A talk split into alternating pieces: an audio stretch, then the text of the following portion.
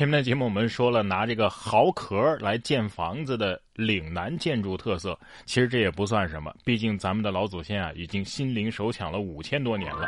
在河南仰韶村遗址最新考古发现，距今五千多年前的疑似混凝土的建筑。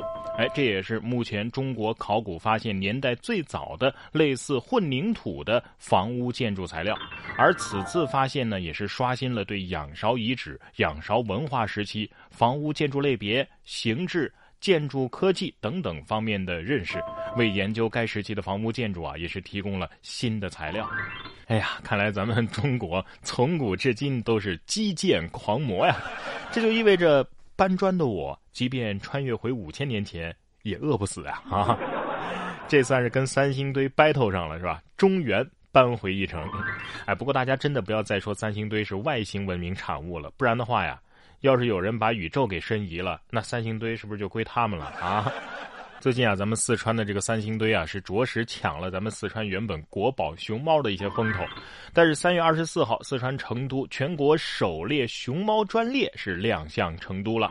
在列车上呢，不仅有熊猫乐府特级软卧、熊猫雅舍高级软卧、熊猫规格高级硬卧。更有鸡麻棋牌室和 KTV 供旅客休闲娱乐。那同时呢，这旅客在列车上啊，还能够品尝到当地地道的串串川菜等特色美食。我就悄摸问一句啊，这坐车能看到熊猫吗？啊，虽然很心动啊，但是说出票价让我死心吧。不过搓麻倒是不用担心三缺一了，呃，开始担心到站了还没打完怎么办？说完了熊猫，咱们再来说说猫咪。根据日本的麻布大学猫派的研究院高木佐保的研究成果呀。这猫咪啊，其实是拥有记忆和推理能力的。它们能够很长一段时间里清楚的记得在哪儿发生过什么事儿，并且能够感知和推理不少人为的法则。这样的话啊，如果它们知道自己去宠物医院是为它们着想的话，哎，就好了，铲屎官啊就省心多了。不是这么一说的话，有时候感觉我这小脑袋瓜儿。有时候还没有一只猫咪灵活，是吧？抗拒去宠物医院的时候，你看这些小猫咪，像极了小时候听完了爸妈的那句“这是为了你好”。可是小猫咪又有什么坏心思呢？啊，这这这人也不爱去医院嘛，是不是？这些大鹅又是招谁惹谁了？三月二十号，山东临沂郾城县的一个加油站施工的时候啊，将线绑在大鹅身上。让大鹅呀拉线。据了解，由于洞口狭小，工人是无法进入的，所以才通过大鹅进行拉线。据目击者何女士称啊，这中间路程大概是有六七十米啊，所以大鹅一直奋力的拉线，感觉很不容易。这实惨啊！全村制霸居然沦为苦力社畜，六七十米几秒钟就跑完了，也不知道这是敬业啊还是生气呀。为了纪念大鹅为加油站做出的贡献，工人师傅们将啃干净的鸭骨头埋在了地基里。开个玩笑啊！要不这样吧，奖励你一些啤酒做的面包。受疫情影响啊，德国杜塞多夫的一家啤酒厂有六千升啤酒啊即将过期了，于是他们灵机一动。开始啊，跟面包房合作制作啤酒面包，用啤酒啊代替水作为配料，用酿酒过程当中剩下的谷物来烘焙面包。呃，目前呢已经有十二家面包坊做了这种啤酒面包。不仅如此，您每买一块这样的面包啊，还免费赠送你一瓶啤酒。嗯，然后再用面包做格瓦斯啊，然后再用格瓦斯做面包，这样就永远不会过期了，是不是？不过这面包吃了不会醉吧？啊？水还是啤酒，其实我觉得不重要，重要的是好吃吗？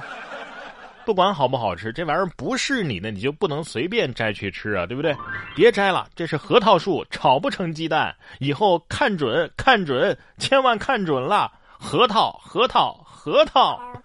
这是三月二十号，陕西西安啊，很多人将李先生家门口的核桃树误认成了香椿树，导致啊这树被摘秃了。所以啊，李先生无奈之下只好挂上这样的牌子以作提醒。不是，就算是香椿，谁给你的脸去薅别人家的树呢？是不是？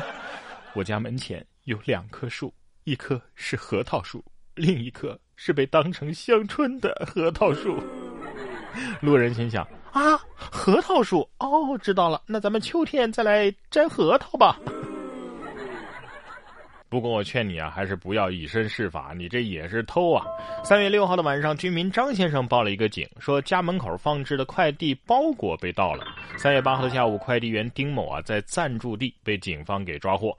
经查，三月六号的下午，丁某到了张先生家所在的小区送快递。送完下楼之后呢，看到一户人家的门前放了好几个快递，想到自己啊之前也丢过一个快递没找到，于是呢就随手拿了一个包裹放在了外套里带走了。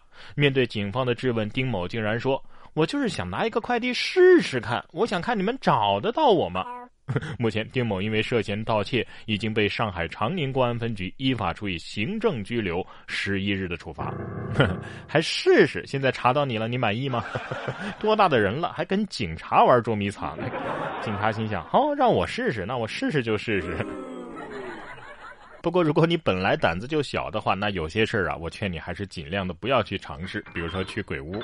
三月二十二号，在河南的商丘啊，根据河南广播电视台的一则报道，有两对情侣玩密室逃脱，两名男生啊，吓得是双双抱错了女朋友。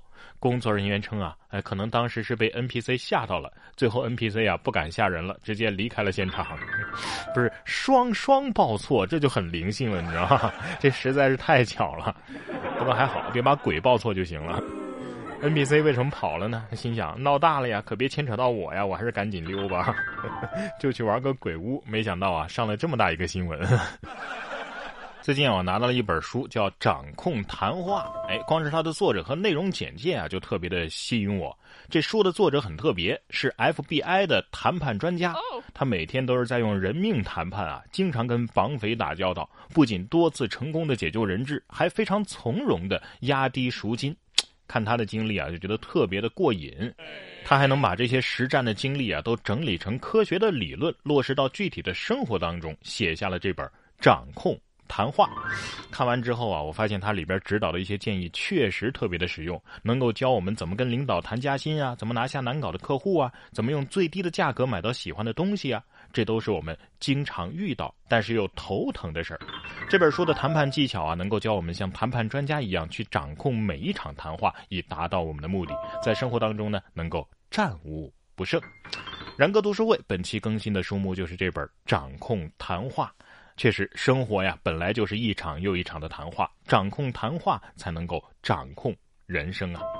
在本期更新的节目当中呢，然哥教你适用于任何情况的一些谈话模式。有的朋友可能不知道，哎，然哥读书会是个什么东西呀？哎，就是我发起的一个读书分享会，在这里我为你精选全球一百本好书，每期节目都会精解拆读一本好书，十五分钟以上的内容，帮你把这本书读懂读透，助你实现全方位的提升。怎么加入和收听这些节目呢？打开微信，搜索微信公众号“然哥脱口秀”。回复“读书会”三个字就可以加入我们了。打开微信，搜索“然哥脱口秀”，点击关注，我在这里等着你哟。